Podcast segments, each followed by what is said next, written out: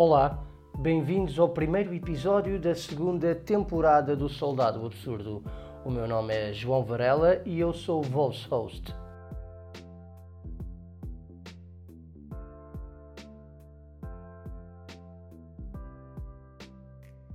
A minha convidada de hoje é Ana Tércia Xavier, outra amiga que aqui vem ao programa.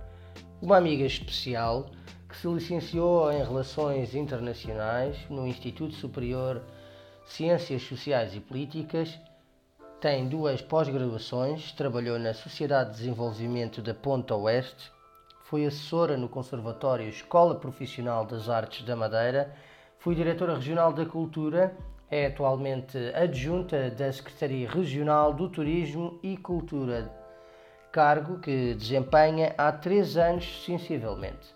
Além da paixão por tudo o que mexe na área da cultura e das artes, onde é sempre atenta, é também uma fervorosa adepta do Clube Sport Marítimo, clube onde também já desempenhou cargos diretivos. Tem ainda uma paixão de já largos anos pelos ideais do escotismo. É ainda uma social-democrata confessa e tem, claro está, sacarneiro no seu diário.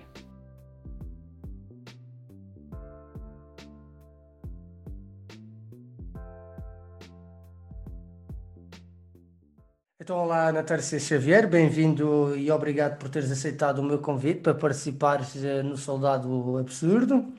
A primeira pergunta de hoje seria se tu consideras que a tua a educação, em particular, teve alguma coisa a ver com o teu gosto pelas artes. Olá, Bom dia, ou boa tarde, ou boa noite no nosso caso, neste serão uh, online.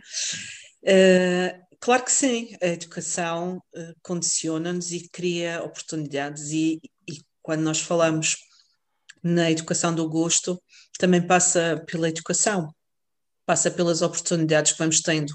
Não apenas, não estou a falar apenas da educação uh, obrigatória da educação escolar ou mesmo formação académica, mas pelas oportunidades que vamos tendo também de educação não formal e de educação informal, que é aquela que acontece entre amigos e em contextos uh, informais, mas muito uh, de influência também da educação não formal. a minha formação escutista foi determinante também pelas oportunidades que me foi proporcionando, não só do contacto com a vida ao ar livre, mas também da valorização da diversidade e da diferença e de, da aprendizagem intercultural e da convivência com diferentes uh, expressões culturais e religiosas e outras. Portanto, o escotismo, porque participei em várias iniciativas internacionais, deu-me essas oportunidades e, e, foi importante na minha formação. E, naturalmente, o facto de ter tido a possibilidade de contactar com a arte no meu contexto escolar e, e existir a oferta uh, para que pudesse assistir a teatro e a espetáculos de dança e música ao vivo, foi criando em mim a necessidade de, de não, não ser possível afastar-me dessa oferta e dessa possibilidade de, de contacto com o meio artístico. Educa sim. Olha, um, falando aqui em particular das artes do espetáculo, tu és essencialmente uma espectadora. Uh, a minha pergunta, uh, no, uh, no encalço da outra, tem a ver com o seguinte: tu achas que é necessário, para ser espectador ou espectadora, é necessário algum treino? Essa pergunta é muito interessante eu considero que é importante proporcionar acessibilidade intelectual na cultura. Nós, quando falamos da acessibilidade, uh, também em contexto cultural, pensamos imediatamente nas rampas de acesso aos museus, na, nos elevadores, nos montacargas, na sinalética, nas cadeiras dos espectadores, ou seja, proporcionar condições para que a acessibilidade uh, seja uma realidade para quem tem limitações físicas ou motoras. Mas a acessibilidade deve ser trabalhada também do ponto de vista intelectual. Por exemplo, no museu, as coleções devem ser, são sempre as mesmas, mas a forma como são comunicadas é distinta se for para um grupo de crianças ou se for para um adulto ou se for para um, um sénior. Um, e é preciso conhecer também as motivações seja, e os contextos. adaptar ao público, é isto? Sim, é, e isso compete às instituições ou às entidades promotoras uh, a calcularem essa possibilidade, se a acessibilidade for uma preocupação no seu trabalho, que eu acho que deve ser. A acessibilidade intelectual, no fundo, é proporcionar o acesso a determinados códigos uh, e tornar essa experiência o mais rica possível. Não quer dizer que se explique um espetáculo, porque uma manifestação artística é acima de toda a possibilidade da interpretação individual e, claro. e, de receber aquilo que é uh, a, a, oferta que é apresentada pelo artista ou, pelo coletivo de artistas. Mas, por exemplo, uma folha de sala ajuda a compreender um espetáculo, é importante, uh, até para, por vezes para conhecer quem são os artistas, em que contexto é que surge, ou proporcionar informação e acesso à contextualização de uma determinada época ou de uma determinada obra que vai ser apresentada. Isso é um exemplo também de, de comunicação. Eh, e esta educação do espectador, nós conhecemos vários projetos de, de, escola do espectador, pode ser uma oportunidade também para formar públicos.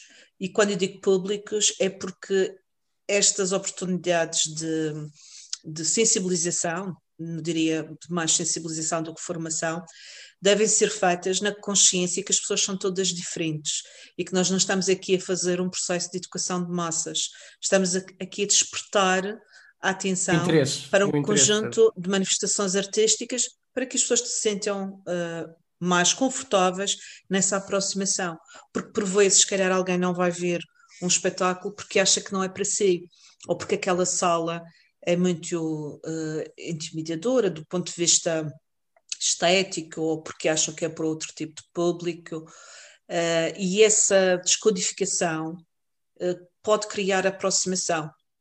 É, é, é, importante, não é? É importante desmistificar isto também um pouco, o, o, a sala, não é? O próprio lugar. Estou-me a lembrar, por exemplo, aí no Funchal, o Teatro Municipal, que é sempre assim um, um, um sítio por si só desenhado também ele imponente. Uh, e essa, essa própria sensação de que algumas pessoas uh, podem uh, sentir de que parece que aquilo não é um sítio delas, que não mas quando é, quando na verdade é, Sim. também deve ser, o, deve ser um sítio democratizado, não é? Eu gostaria de fazer aqui uma comparação que não é uma comparação de natureza religiosa, mas prende-se com a, esta experiência que no fundo acaba por ser sempre muito particular e sentida de forma individual e pessoal. Por vezes ir uh, assistir a um espetáculo, ir a um teatro como o que tu estavas a referir, que é um teatro à italiana, que é verdadeiramente a sala de visitas do Funchal, uh, no sentido da, da, imponência da localização uh, e da forma como foi construído também com esse propósito, ou de um teatro cena alemã, como é o caso da, da Casa das Mudas, uh, são espaços quase parecem templos. Uh, e quando nós vamos, por exemplo, a uma igreja, nós temos um conjunto de códigos. Uh, se calhar vamos caminhar de forma mais cuidada para não fazer barulho, não perturbar os outros que estão em oração, ou um, teremos determinados rituais que se prendem com a vivência uh, daquela manifestação religiosa. Quem vai ver um espetáculo num auditório ou num, numa sala, num teatro, há também, tem, tem também essa experiência de, de, um conjunto de códigos e de comportamentos. Eu recordo, uh, já há largos anos, quando a Casa das Mudas uh, abriu, o Centro das Artes Casa das Mudas, que uma das, em 2004, uma das coisas que nós fazíamos era também uh, sensibilizar para o circuito, por exemplo, os pequenos grupos uh, de, das escolas que vinham assistir aos espetáculos, compreender as várias funções do espaço antes de chegar ao palco, antes de chegar à sala de espetáculo. Por exemplo, vêm com mochilas, existe um, um bengaleiro, como é que guardamos uh, o, ritual de deixar as coisas com é segurança, é? a bilheteira, uh, saber aguardar, saber uh, o circuito todo das reservas e tudo isso. Uh, e, e, ter esta consciência também dos vários profissionais e das várias funções que estão ligadas ao contexto artístico, porque os profissionais da cultura são muitos, não são apenas os artistas. E é importante compreender também as várias funções até que um espetáculo se possa materializar. E tudo isto ajuda a compreender não só a experiência e tudo aquilo que foi feito para que aquela experiência fosse possível, a do espetáculo, mas também cria mais conforto em quem está a assistir, porque conhece e compreende o lugar onde está e é mais confortável. Ninguém nasce ensinado e compete àqueles que têm alguma experiência ou já têm algum conhecimento uh, o exercício dessa partilha para que cada vez mais pessoas possam ter mais oportunidades. Olha, um, o mundo das artes e do espetáculo em particular sofre e sofreu imenso este ano com a pandemia. Um, falo, por exemplo, dos artistas, obviamente, mas como tu já disseste, o mundo do espetáculo não se limita aos artistas. Uh, há também os técnicos, o próprio, por exemplo, estou-me a lembrar agora, não me lembro o nome do senhor, mas havia um porteiro uh, muito conhecido no teatro que, aliás, com muito, com, com muito galante, e quando nós íamos lá ver o, o teatro de, na escola, sempre, sempre punha com, com, a sua, sem querer imponer, conseguia pôr o seu. Uh, conseguia pôr sua, uh, os alunos a se comportarem bem, muitas vezes sem, uh, sem ser preciso só com a sua postura, sabes? Sem, sem ser preciso uma advertência. Porque ele transmitia, Sim, porque ele transmitia, comunicava, através da sua atitude, a solenidade do espaço onde se encontrava, que é um teatro. Se calhar algumas pessoas até têm uma diferença em relação a um teatro maior do que têm um espaço de culto, porque poderão não ter qualquer tipo de crença. Mas eu julgo que a experiência de, da arte eh, proporciona também esta, esta elevação espiritual e também coloca-nos em lugares fora do comum, um, ehm, fora do cotidiano, era isso que eu queria dizer. E nesse caso, esta preparação até chegar à, à cadeira e poder receber aquilo que, que vai acontecer num palco é uma preparação e, e faz parte. Exatamente. Mas em relação aos profissionais, hum, eu, eu deixa-me só, deixa só, deixa só acabar a, a pergunta tu já continuas. Porque a minha pergunta tem a ver com, com todo o espectro dos profissionais que trabalham. Eu estou aqui a referir ao teatro, referir-me agora ao teatro, dei isto como exemplo, mas não estou a falar só do teatro em, em, em particular, mas nas artes de um todo, aqui, atenção. Uh, e pronto, voltando à pergunta, tivemos uma pandemia, estamos a passar por uma terceira, quarta fase, já nem sei em quantas fases é que vamos, mas continuamos com a pandemia. Uh, estas pessoas, a verdade é que todo, todo este mundo está impedido de trabalhar. Uh, como é que se assiste a estas pessoas no desespero uh, de, de, querer trabalhar e não poder?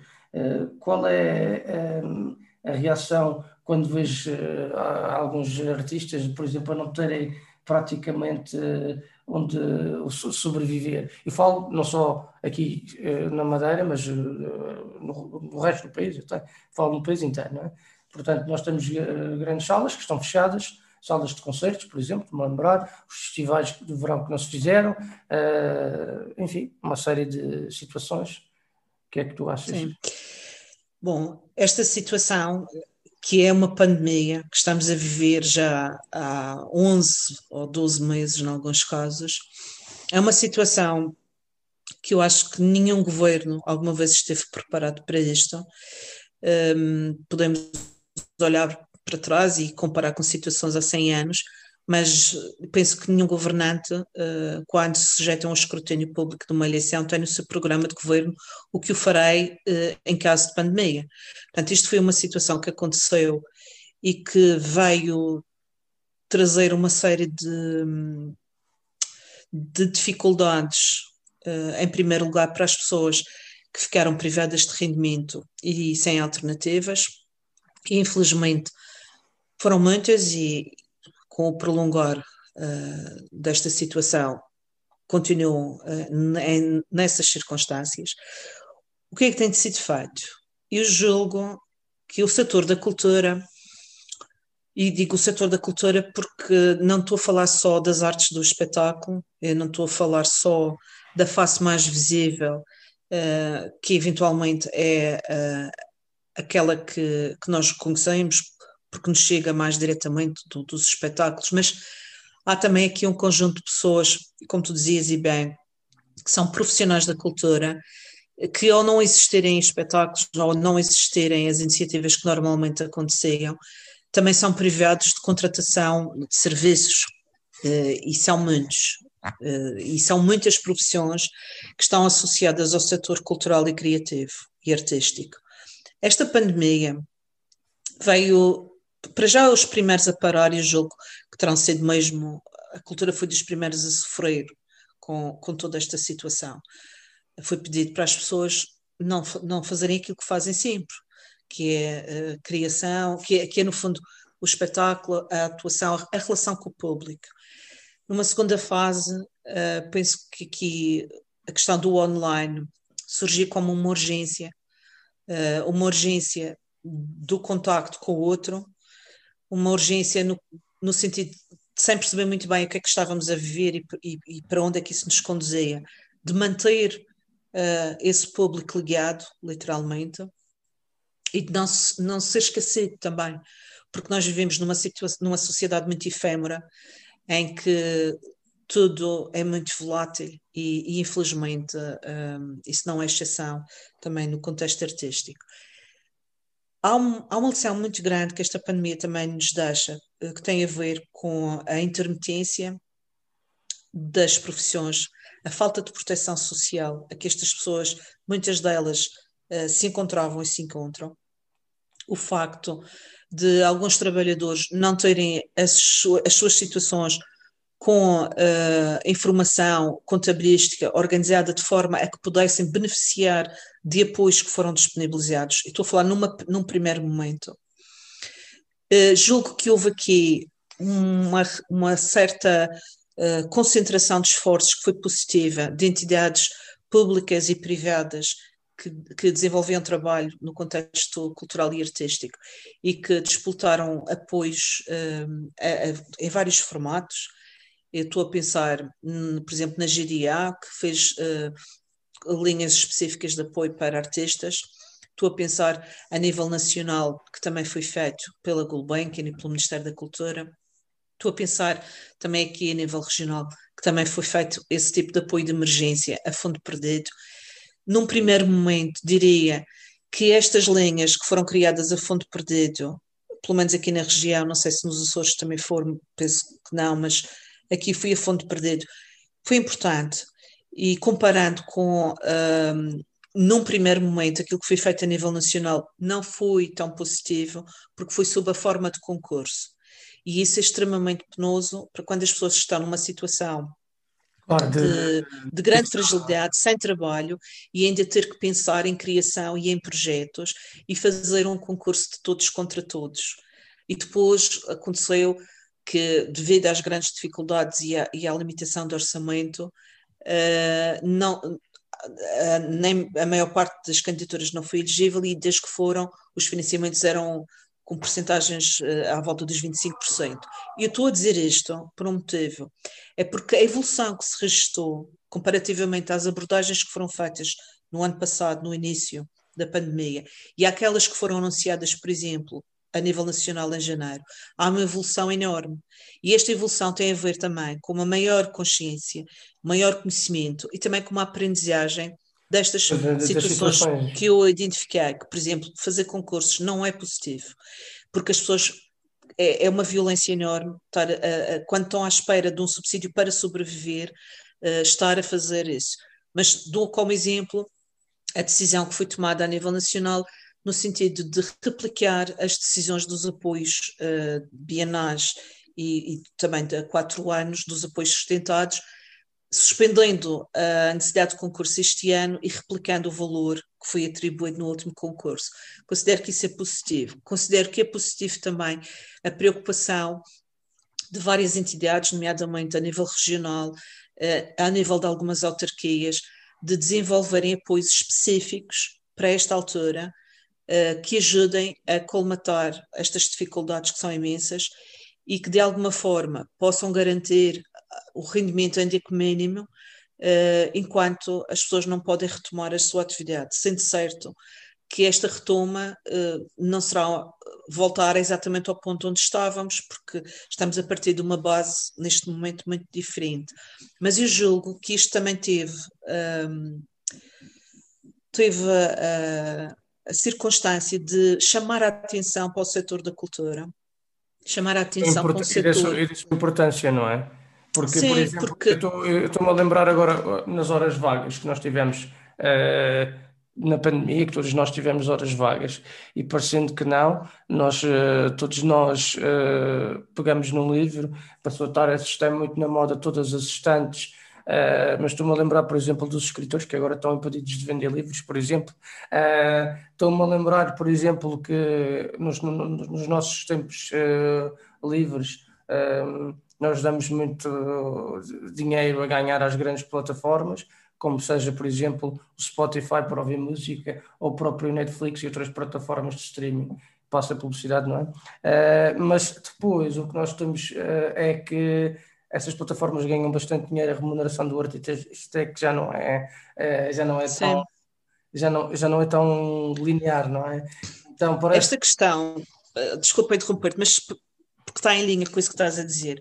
E, por exemplo, registro com muita satisfação as preocupações uh, que, que, ficaram e que estão presentes em termos de agenda política, por exemplo, ao nível da União Europeia e do Conselho Europeu, uh, com a, uh, os Estados-membros neste momento preocupados e pelo menos têm isso assumido politicamente como preocupação a questão do setor cultural, dos profissionais da cultura, uh, a questão da, da, intermitência, por exemplo, em França existe um mecanismo que permite a remuneração nos meses ou no, no período em, em, que o artista não está a trabalhar, mas é um caso isolado no contexto europeu e tem a ver com o sistema da proteção social uh, francesa. Mas é importante que politicamente, a nível europeu, isto esteja na agenda como um tema de trabalho e como uma preocupação política, porque nem sempre foi assim. E eu penso que a cultura tornou-se mais audível e tornou-se mais visível um, e tornou-se também mais audível e visível nos dois sentidos, não apenas do setor e dos profissionais uh, a chamar a atenção para a sua condição e para a fragilidade em que se encontram e a falta de proteção social, em alguns casos, e, e a insuficiência de recursos financeiros, nomeadamente públicos, para, eh, de alguma forma, incentivar a suportar a profissionalização e, e, poder manter postos de trabalho e, no caso daqueles que são intermitentes, assegurar uh, o rendimento. Uh, isto chamou também a atenção por outro meio, que foi a própria, a própria população, como tu dizias e bem, ter uma consciência maior relativamente à, à forma como a cultura faz parte da nossa vida e compreender que a cultura é um bem essencial. Que, eh, porque se não fosse assim, eu penso que ainda seria muito mais difícil passar pelo confinamento e passar por uh, isolamento. Uh, e nós vemos e continuamos a ver como faz a diferença eu espero uh, que, esta, que esta consciência se transforme e se traduza numa compreensão maior relativamente ao próprio posicionamento político e ao entendimento que existe relativamente a este setor, nesta dialética da profissionalização, das condições de trabalho, das condições de criação cultural nas condições de fruição, já numa outra ótica, na forma como isto chega à população, eh, porque se existem determinados produtos culturais que são adquiridos por vontade de um determinado público e que são uma escolha eh, individual, pagar ou não pagar aquele eh, produto, há uma responsabilidade do Estado relativamente ao investimento na cultura. E isso uh, é uma situação que se tornou, uh, penso, mais visível com todas estas circunstâncias, Portanto, estas visões mais ou menos liberalizantes também foram motivo de, de, de algum questionamento e de reflexão quando, uh, numa situação destas, é necessário que o Estado tenha um papel maior. Uh, falaste aí uh, do poder político e, e da, impreparação e, e da imprevisibilidade da, da pandemia e da, impreparação que qualquer político nesta altura enfrenta. Numa situação normal, e agora referindo ao teu caso pessoal, quando, por exemplo, tu quando foste uh, diretora regional da cultura, uma das medidas que fizeste, creio eu, uh, quando estavas no, nesse cargo, foi uh, a fusão entre o Arquivo Regional da Madeira e a Biblioteca Pública Regional. Eu lembro-me que na altura isto causou uma certa polémica, mas o que resultou daí foi um arquivo mais eficiente, a melhor a, a organização que resulta num trabalho de excelência que está aos olhos de vista, à vista de qualquer cidadão minimamente interessado. Uh, como é que foi e porquê esta tomada de decisão na altura? Porque eu lembro que isto foi um bocado polémico. Não sei se. Te... Sim, bom, nessa altura, essa, essa ideia de arquivos históricos, arquivo e biblioteca uh, juntos não é propriamente uma inovação uh, da minha cabeça. Cabral Nascimento já falava nisso na década de 20, 30. Portanto, não é uma inovação. Na altura estávamos a falar num contexto de arquivo distrital do Funchal.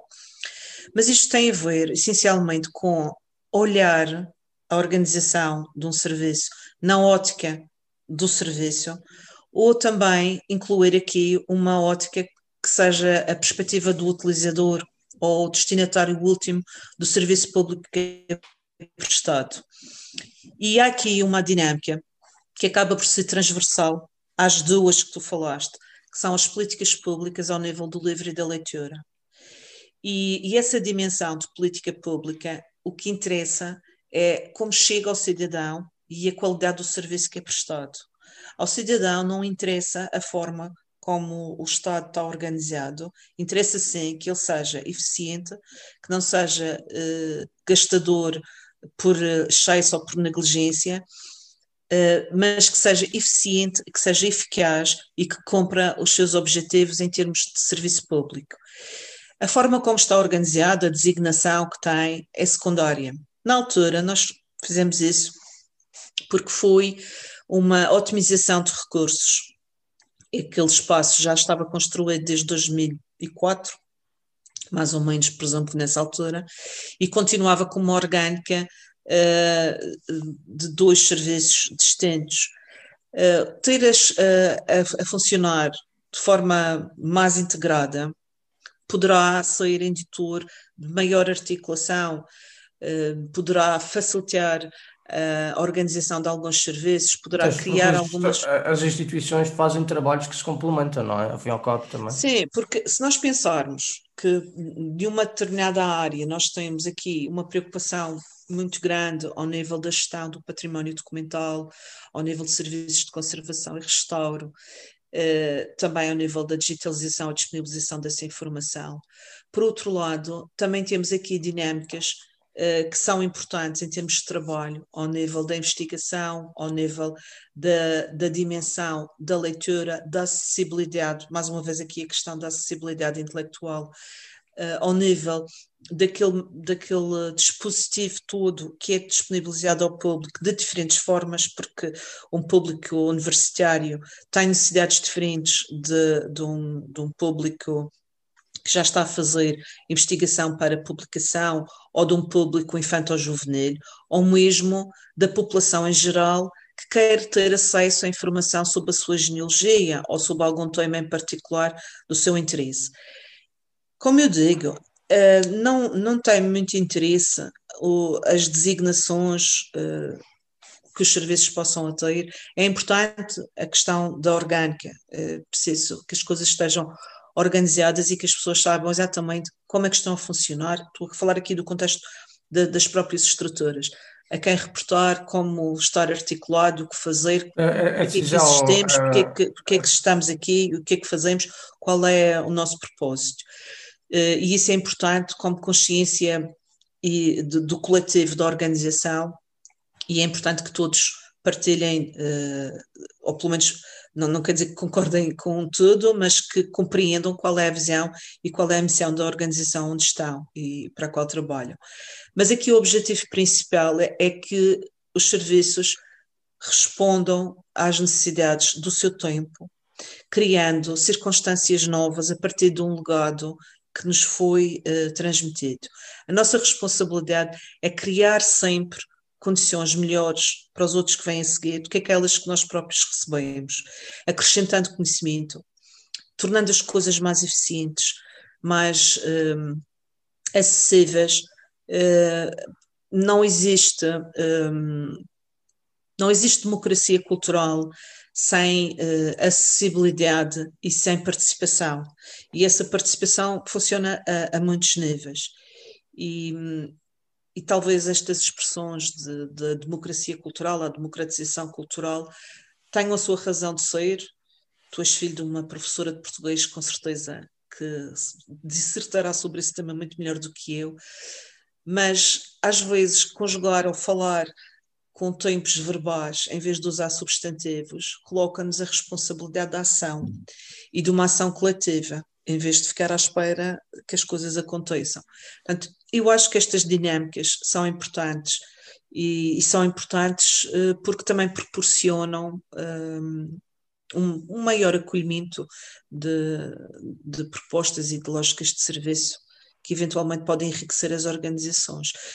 Fico muito satisfeita por também existir essa apreciação em relação a esse serviço. É de facto um, uma estrutura fundamental uh, na região autónoma da Madeira e a primeira vez que, que teve uma dimensão uh, a outro nível, que foi de direção regional, foi justamente agora com este governo, nesta legislatura de, final de 2019, o que vem de alguma forma dar corpo uh, sob forma de direção regional esta fusão que começou a ser feita em 2016 mas não se devem fundir organismos apenas para, para. Numa perspectiva. Eu, eu, já assisti a cenários onde houve fusão de organismos para poupar dinheiro. Mas era isso que eu ia dizer, é... normalmente é isto Sim. que se assiste, não é? Sim, mas uh, o poupar, uh, não sei muito bem se às vezes é benéfico ou não, porque na cultura, sempre que se corta, eu, eu sou apologista da eficiência Uh, e, e, nós, por vezes, podemos ter pouco e fazer muito, mas não quer dizer que isso seja o suficiente. E acho que a cultura precisa sempre de uma atenção uh, redobrada, e isso tem vindo a acontecer gradualmente, e é importante que continue esse caminho de crescimento, porque, só, porque a cultura no fundo, eh, é aquilo que nos permite trabalhar a inovação, trabalhar o conhecimento, eh, trabalhar a memória de forma ativa, mas sem ser apenas numa lógica quase de jazigo patrimonial, trabalhar a memória como força criadora também, para nos transmitir conhecimento e, e criar-nos uma base para que nós próprios uh, tenhamos esta abertura perante as situações e perante o mundo para poder criar, para poder inovar. Portanto, cultura é acima de tudo uma, uma ligação necessária e urgente com conhecimento e, e, e no caso dos, dos arquivos, que são repositórios de saber, uh, são centros de investigação, são espaços de criação de conhecimento, uh, trazer estas dinâmicas da leitura a diferentes níveis que possam ser complementares, julgo que têm potencial de enriquecimento desse trabalho das políticas públicas do livro e da leitura. Naturalmente, nunca há trabalho acabado na área da cultura. Não é como fazer um estádio de futebol. Uh, o trabalho da cultura é um trabalho ao nível das mentalidades, da cultura organizacional, uh, das instituições, dos organismos, das próprias associações culturais e dos próprios artistas que vão modificando também os seus comportamentos consoante a sua uh, preparação também, as suas opções artísticas e até uh, de gestão. Porque hoje eu vejo muitas pessoas com outro tipo de preocupação e até de dinâmica, com uma orientação mais uh, concertada ao longo do tempo, em vez de atuações pontuais orientadas apenas por projetos. Esse crescimento também uh, está relacionado com uma certa maturidade uh, do ponto de vista da experiência da produção cultural. Uh, isso também é uma coisa que, que penso que é evidente, a oferta cultural aumentou imenso na Madeira nos últimos anos e naturalmente no Funchal, que é onde tem maior concentração também do ponto de vista de associações é? e de artistas e, e até do, do, público, estamos a falar mais metade da população a viver uh, aqui no Funchal. Portanto, é natural que este crescimento também traga outro tipo de exigências na própria organização de, dos, das associações, das, dos coletivos, uh, e que também possa proporcionar outras formas de crescimento. E eu espero que isso venha a acontecer, porque hum, é importante uh, a orientação para o projeto, portanto, a orientação para a tarefa, mas também é importante a consistência do trabalho uh, da programação e de, de, do intrusamento desse trabalho com tudo o resto que se passa à nossa volta, seja na Madeira, seja no mundo. O que eu quero dizer é não fazer, em alguns casos, um determinado projeto apenas porque apetece naquela altura e o erário público tem de pagar, porque achamos que é um, que é um direito que assiste, mas compreender também a responsabilidade social de quem tem uh, a possibilidade de fazer esse tipo de dinâmica e de trabalho com, com dinheiro público, porque o dinheiro público é de todos. Por falar em dinheiro público, a Secretaria Regional de Turismo e Cultura está a realizar obra um pouco por toda a região autónoma. Uh, nomeadamente eh, no Restauro da Ceia, no Convento de Santa Clara. Recentemente ainda temos uh, a destacar a obra do Museu de Fotografia Vicentes, recomendo vivamente a visita já agora, Quinta Magnólia, para dar outro exemplo. Uh, um, proje um projeto a mim que me desperta imensa curiosidade a nível pessoal, porque uh, vivo nessa freguesia, é a Quinta de Jardins do Imperador, no Monte. na tua opinião, uh, destes, e não sei se, se outros, uh, podemos dar outros exemplos, uh, destes que eu dei, ou se quiseres também dar outros, lá está, qual, qual é para ti o mais importante e porquê? Olha, para mim é muito importante que exista um investimento consistente na recuperação e na valorização do património cultural na Madeira. E, e isso uh, nunca aconteceu com a intensidade de investimento que está a acontecer agora, desde 2016. Uh, eh, houve trabalho no passado, nomeadamente na recuperação de órgãos históricos, que foi um trabalho notável, tendo em consideração o património organístico que a Madeira tem, de, com órgãos que vão desde o, o século XVI, XV, por exemplo, do recolhimento, o Bom Jesus, até um órgão mais contemporâneo, como é o da Igreja do Colégio, o, órgão, o grande órgão da Igreja do Colégio, aos órgãos ingleses, por exemplo, de Santa Luzia ou de, da Igreja de São Pedro, uh, e outros que nós temos espalhados pela ilha, nomeadamente na Ponta do Sol uh, e também na freguesia do Porto da Cruz, em Machico. Portanto, houve aqui uma campanha importante que aconteceu nos anos 90, que foi uh, uma campanha muito inteligente no sentido da compreensão de uma particularidade que existia aqui uh, na Madeira, que era o património organístico, que foi recuperado, que depois começou com um pequeno ciclo de concertos e que desse pequeno ciclo de concertos fez um, um grande festival um, que teve uma interrupção no ano passado devido à pandemia, mas que chegou à sua décima edição.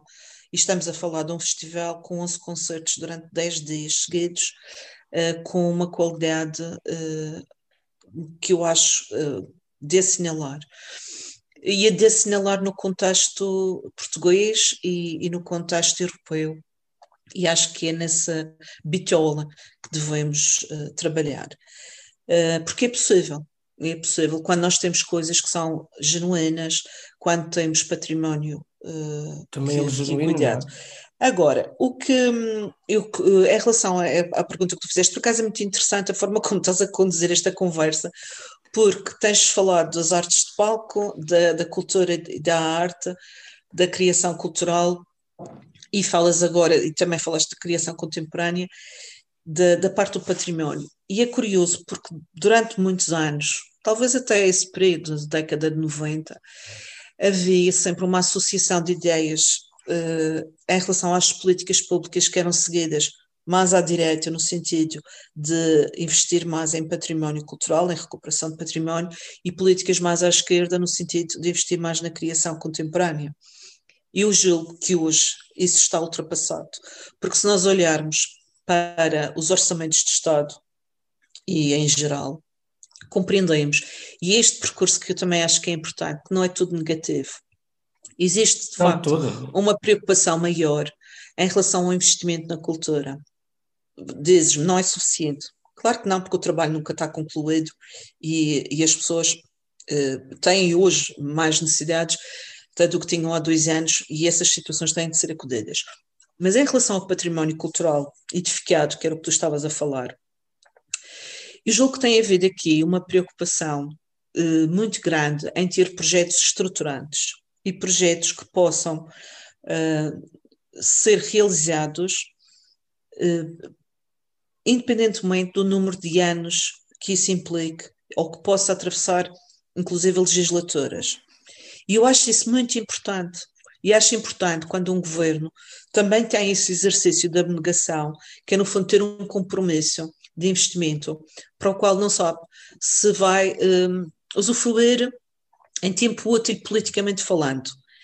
E isso é um bem maior em termos culturais, em termos políticos e em termos civilizacionais, na minha opinião, porque é um exercício de abnegação em relação àquilo que é verdadeiramente importante, que é o bem comum.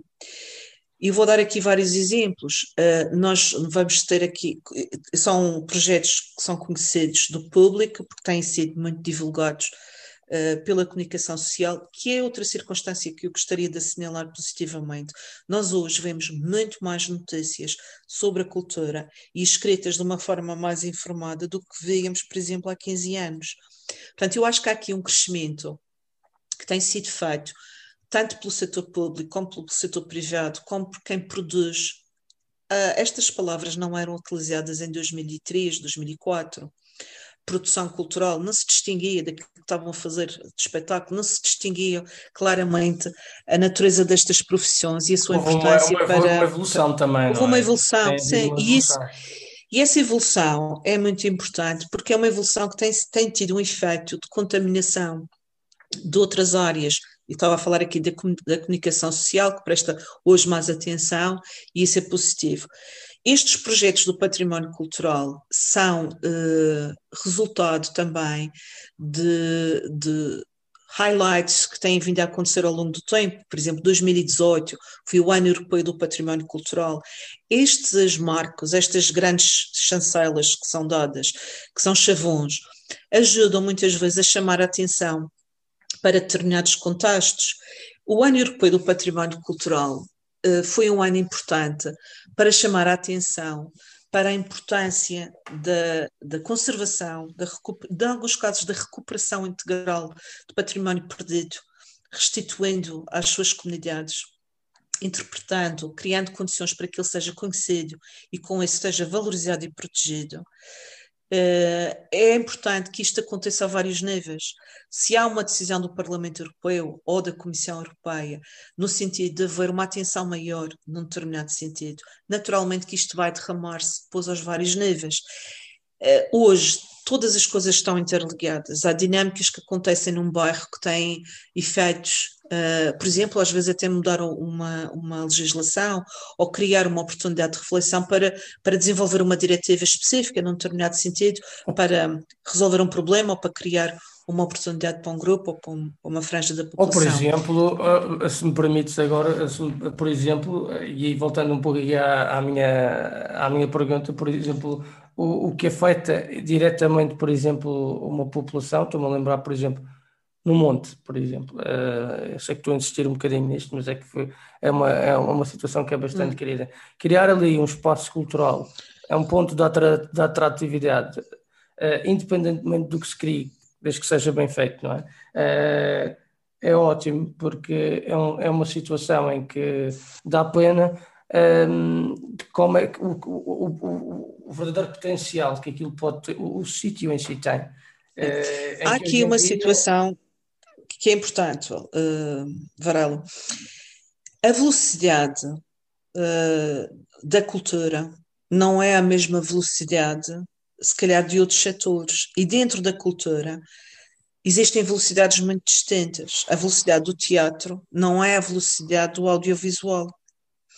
Uh, a velocidade de um trabalho de conservação e restauro não é a velocidade em que é feito, por exemplo, a fotografia, ou que é feito um spot, que também in integra o domínio das indústrias culturais e criativas. E há também aqui a necessidade de um trabalho que é feito de educação patrimonial no sentido da compreensão do antes, do durante e do depois. Claro. Também como, como forma de valorizar, mais uma vez aqui, as profissões. Uh, nós estamos a falar de equipas multidisciplinares. Isto não são projetos de uma cabeça só, nem de uma pessoa só. Nós temos equipas multidisciplinares. Quando digo nós, eu estou a falar da Madeira. Estou a falar da Madeira, porque não estou aqui a representar ninguém, claro que sim, vou não. dar uma opinião como cidadã. Mas nós, na Madeira, temos a sorte de contar também com equipas multidisciplinares a esse nível. Historiadores, conservadores, um, até musicólogos, um, arquitetos, pessoas uh, com uma especialidade mais uh, em madeiras ou, ou em cantaria, ou, ou até no estudo dos elementos pétreos que nos permitam compreender uma, uma torre da Sé de uma maneira diferente. Porquê? Porque mais informada. Se eu souber que a Sé ali tem 25 tipos diferentes de pedra, se calhar vou olhar para aquele espaço de uma outra forma.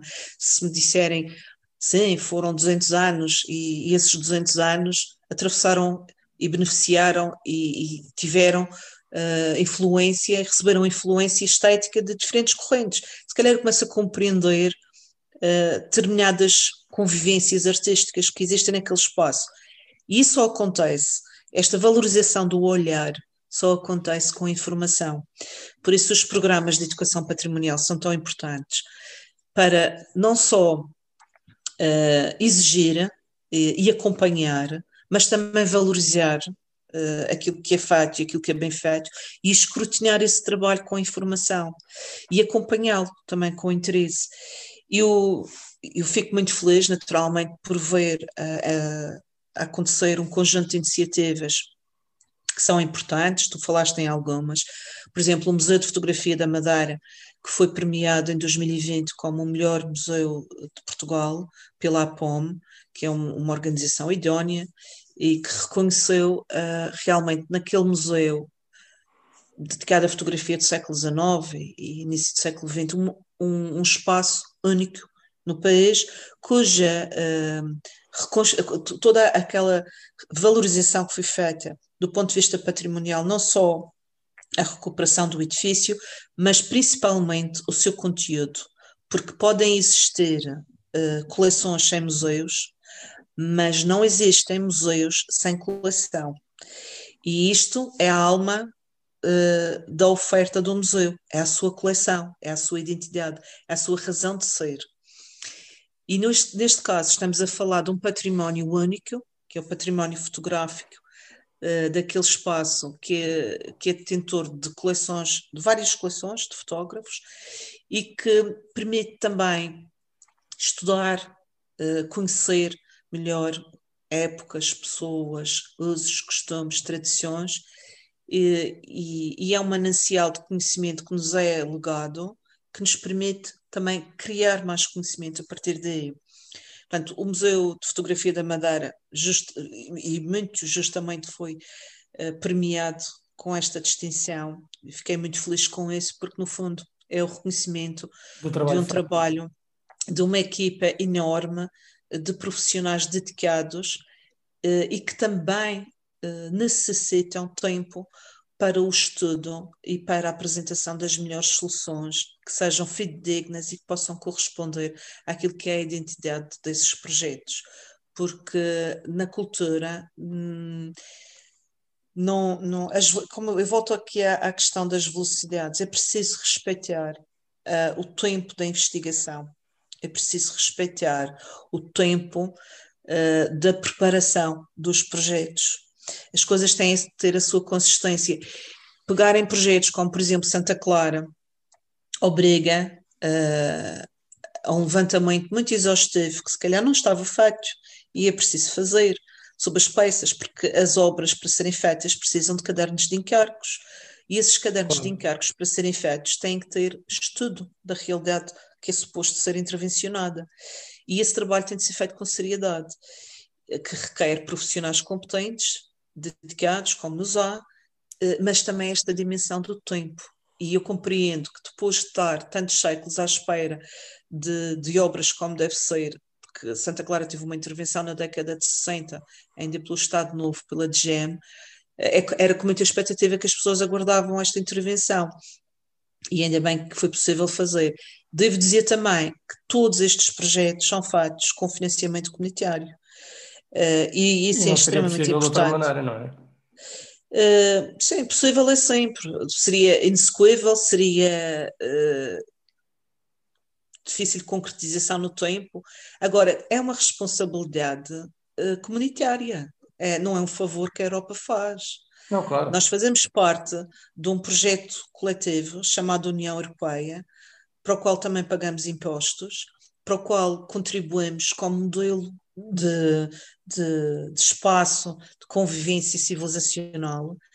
Uh, do, e para fazermos parte desse coletivo, nós deixamos de fazer uma série de coisas no nosso cantinho nacionalista ou regionalista, porque os projetos maiores também têm estas, estas uh, uh, particularidades de acrescentar, de reformular, de retirar algumas coisas e estas dinâmicas uh, de financiamento comunitário não são favor nenhum. Uh, resultam de uma identificação de necessidades de uma região, de um país, de um conjunto de regiões, que devem ser feitas sempre de forma participada e partilhada, uh, porque só assim é que podem refletir as dinâmicas sociais, empresariais, políticas dos territórios, e essas são as boas práticas, por isso é que existem esses instrumentos sempre com consulta pública, com a escutação de vários parceiros sociais, parceiros uh, do, do, Conselho Económico, tudo isso. Porquê? Porque estas dinâmicas de financiamento destinam-se mesmo a, a investir no território na sua plenitude e nas suas diferentes dinâmicas. Não é para resolver o problema do buraco na estrada ou do teto que está a cair não sei aonde. Está integrado numa lógica maior. Claro. E essa compreensão de, deste ordenamento cultural do território também, de um território que nós fazemos parte. E não tenho dúvidas absolutamente nenhumas que todos estes investimentos que estão a ser feitos contribuem diretamente para o enriquecimento da Europa na sua marca também civilizacional, histórica e humanista. Porque se nós olharmos, por exemplo, para os textos medageiros da Sé, do Funchal, nós estamos a falar naquela dimensão uh, da maior catedral com aquelas características em Portugal e uma das maiores da Europa. Se nós pensarmos no Convento de Santa Clara e em todas as suas uh, funções ao longo do, dos séculos, uh, nós estamos a falar, neste caso são dois monumentos nacionais, e, e fazem parte de uma marca humanista de cariz religioso necessariamente, mas de um padrão civilizacional uh, ligado ao cristianismo, que é uma marca europeia do seu tempo. E eu sou muito pouco apologista dos relativismos, porque os relativismos, o não ser nada e o ser tudo, normalmente uh, é terreno fértil para os populismos e para uh, discursos ascéticos, também é uma coisa que eu sou muito pouco apologista e não aprecio minimamente. Muito bem, um, vamos dar aqui uma volta e, e, tentar pôr aqui uma pincelada um bocadinho mais uh, pessoal. Uh, cultura e futebol andam normalmente de costas voltadas. não é? No teu caso, no entanto, és uma grande espectadora na cultura, como também és do futebol, e, e particularmente aqui do Marítimo. Conta como é que como é que foi e de onde é que vem essa paixão? Bem, o Marítimo só me tem dado desgostos ultimamente, devo dizer. e a mim, não é? Enfim. Pois. uh, eu acho, é assim, eu, eu, como muitos madeirenses, cresci ao ouvir falar no Marítimo. Uh, marítimo de, do Campo Almirante Reis, o Marítimo, uh, o maior das ilhas, o, o, Marítimo com as cores da República, antes mesmo da República usar essas cores, o Marítimo tinhas, uh, o Marítimo ligado à história do futebol, estamos a falar aqui de um, de um clube centenário, de uma herança de futebol que também foi um espaço de emancipação dos próprios madeirenses face aos ingleses, por exemplo, que foi quem, quem trouxe a bola para cá. E estou a lembrar-me, enquanto estou a falar contigo, do, dos trabalhadores que construíram a pontinha e que jogavam futebol com os ingleses no campo Almirante Reis e quando ganhavam tinham um pão com molho uh, e que depois iam voltar a, a acartar uh, material e a trabalhar na pontinha. Mas, quando estavam dentro do campo de futebol, podiam dar caneladas à vontade e podiam uh, lutar de igual para igual. Portanto, o futebol, para mim, em primeiro lugar, neste contexto, é um, um exemplo de igualdade, de uma igualdade que não existia fora das quatro linhas. E foi isso, em primeiro lugar, que me fez ter simpatia pelo Marítimo, porque eu associava ao Marítimo a capacidade combativa dos madeirenses e, e a, a, resiliência. Uh, e dentro daquelas quatro linhas era de igual para igual. E isso para mim era importante. E foi uma primeira associação que eu fiz. Um, eu penso que o futebol pela capacidade que tem de influenciar, tem um papel maior que ainda não cumpriu do ponto de vista social. E eu estou a falar aqui numa responsabilidade social que vai para além da hora dos estranhos e da, da própria, eh, do próprio espetáculo que é o futebol, que é, por exemplo, a preocupação uh, com bolsas de estudo para jogadores para não deixarem de estudar quando estão nos escalões de formação. Eh, e sei que o Marítimo teve essa preocupação, não sei se ainda tem, porque já não, não, não, não tenho acesso a essa informação há muitos anos, mas era um clube que tinha essa preocupação, que tinha uma fundação uh, que teve sempre essa. É uma fundação recente, uh, criada, penso que em 2000 13, 14, por aí, mas que na sua gênese teve uma grande ligação com instituições uh, privadas de solidariedade social, uh, criando, através deste capital de simpatia do Marítimo, uma via rápida para resolver também alguns problemas em articulação com a segurança social, junto de famílias e instituições. E isso para mim também é o futebol, no caso do Marítimo. Um, no, eu, eu já não vou ver um jogo de futebol há muito tempo, até moro perto de um estádio. Um, eu gosto da adrenalina de assistir a um jogo. Uh, não gosto da intolerância, não gosto uh, de algum linguajar que por vezes escuta, mas que sei que isso acontece também. Se, se não quiser ouvir de tudo, não vou. É uma escolha pessoal. Mas gosto de ver também a alegria eh, partilhada, um, saudável, fair play. Vi muitos jogadores do Marítimo a desenvolver, mas vi uh, presencialmente em instituições escolares e, e em vários bairros e, e espaços uh, de coletividades, jogadores do Marítimo a desenvolver iniciativas de sensibilização sobre fair play, e até sob a importância uh, de estudar, porque sabem que são um exemplo e sabem que para alguns miúdos eles são o ídolo do momento. E então aquilo que eles dizem, se calhar tem mais força para aquele miúdo do que tem o professor ou mesmo em casa.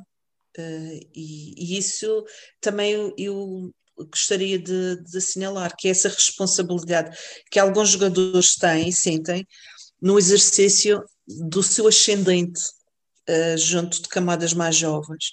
E isso é bonito ver.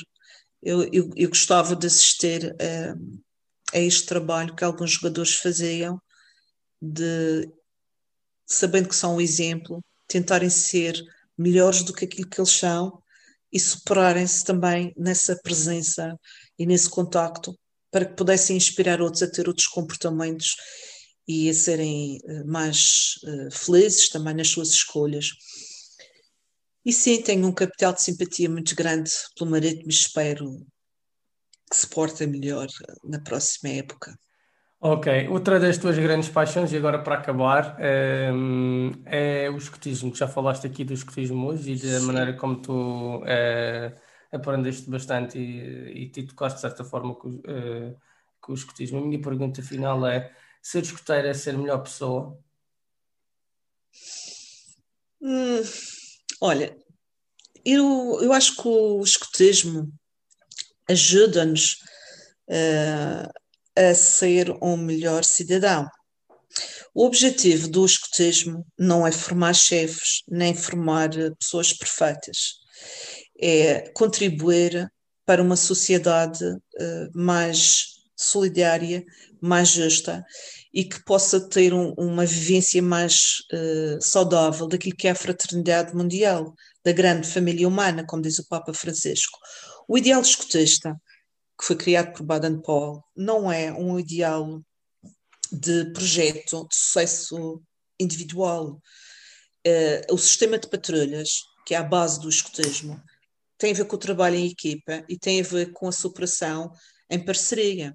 Tem a ver com as pessoas compreenderem que têm vários desafios e é, é, por isso mesmo que se usa esta terminologia dos desafios, não é as provas ou os exames, são desafios. E muitas vezes estes desafios, alguns são feitos de forma individual, em termos de preparação, mas o essencial do escotismo é a vida ao ar livre, e o sistema, o sistema de patrulhas e a vida ao ar livre. Isto não pode falhar nunca. Em qualquer grupamento ou grupo de escuteiros ou associação uh, em Portugal, no Brasil ou noutro sítio qualquer. Não na China, porque o escutismo não é reconhecido, uh, por uma razão muito simples. Era muito fácil ter uma associação enorme de chineses escuteiros, mas não é reconhecido, porque quando nós aderemos ao movimento, fazemos isso a nível individual, pessoal, e o compromisso que fazemos é pessoal. E num regime totalitário como o da China, isso não é possível. Portanto, o escotismo não é reconhecido. A Organização Mundial do Movimento Escotista não reconhece. E bem, um, porque isto é um dos pressupostos do exercício do, da liberdade da escolha. Dizer que um, o escotismo não visa formar escoteiros pelo mundo inteiro, andarmos todos aí a trepar árvores e, e metidos dentro de tendas. Eu adoro. Não. Uh, o escotismo visa formar melhores cidadãos, no sentido de que nós tenhamos algum papel de maior utilidade para os outros e de maior consciência cívica, cidadã, um, desta fraternidade mundial, que é, no fundo, menos egoísmo, menos ganância, menos eu, mais nós. O escotismo faz isso. Se existem pessoas ruins nos escuteiros, montes. Existe em cores nas igrejas, existe nas equipas de futebol, existe nos clubes de leitura, existe em todo o lado. Porque as, as falhas humanas, as fragilidades humanas, elas estão presentes onde estiver um ser humano. O que nós podemos fazer é sempre trabalhar a educação, os valores, a ética, uh, sem falsos moralismos. O escotismo está presente em vários países que professam diferentes religiões, diferentes manifestações espirituais um, e, e, isso não é impedimento para uma convivência sã e fraterna. E essa é a primeira aprendizagem uh, que eu julgo uh, que este movimento tem, que é desta ideia de fraternidade, que no fundo é uma ideia antiga, não é original de Baden-Powell, mas como movimento nós estamos a falar de um movimento que é gigante a nível mundial e que, como eu estava a falar no Papa Francisco, chama a atenção, e isto tornou-se também evidente com a pandemia, que há problemas que nós não conseguimos resolver sozinhos. Nem um Estado, nem um governo resolve sozinho, nem uma pessoa resolve sozinha.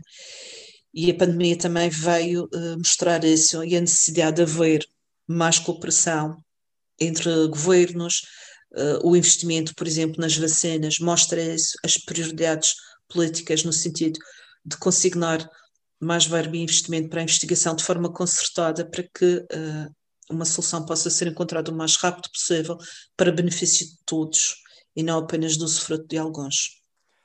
Muito bem, Natácia, mais uma vez, muito obrigado pela tua participação. Uh... Muito obrigada eu. E devo dizer que eu não sou apenas fruidora, porque eu já participei num projeto cultural como leitora, em leituras ensinadas da Contigo Teatro, que foi a primeira vez que pude escutar a minha voz e começar a ler um texto uh, com mais respeito por quem o escreveu, ou seja, sem ser à minha velocidade, mas sim à velocidade, a velocidade de, do, outro. do autor. Portanto, essa aprendizagem, mais uma vez, esta acessibilidade intelectual pode ser trabalhada de várias formas. E neste caso, para mim, foi muito importante e é uma memória que eu tenho uh, bem guardada.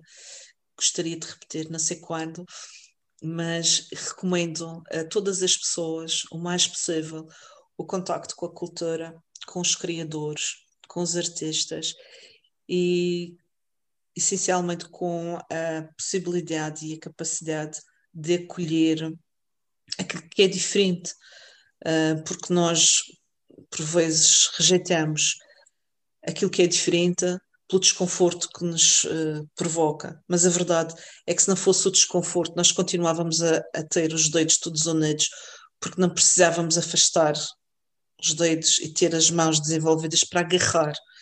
E nós precisamos fazer isto lá no, no passado, do passado, do passado, porque não sabíamos quem seriam os predadores e era preciso que o organismo se preparasse para se defender de diferentes coisas. E esta incerteza é que proporcionou também esta expansão e este crescimento. Por isso, aquilo que eu deixo também como reflexão pessoal é em tempos tão difíceis como os que nós vivemos, que não seja a insegurança a bloquear-nos com o medo, mas que esta incerteza possa vir a ser o motivo de um, de um crescimento num sentido positivo maior para todos e que, que seja possível ter uh, um mundo melhor a cada dia, também com o compromisso de cada um de nós.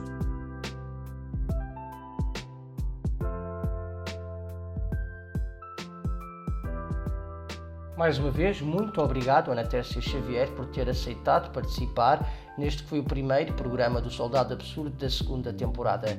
Este programa tem a música de Sakura Hertz, podem encontrar mais informação na descrição. A produção é de minha autoria. Não se esqueçam de deixar o vosso like, deixar as vossas sugestões. Podem ouvir este e outros episódios no Spotify, no Google Podcast e também no Radio Public. Fiquem bem.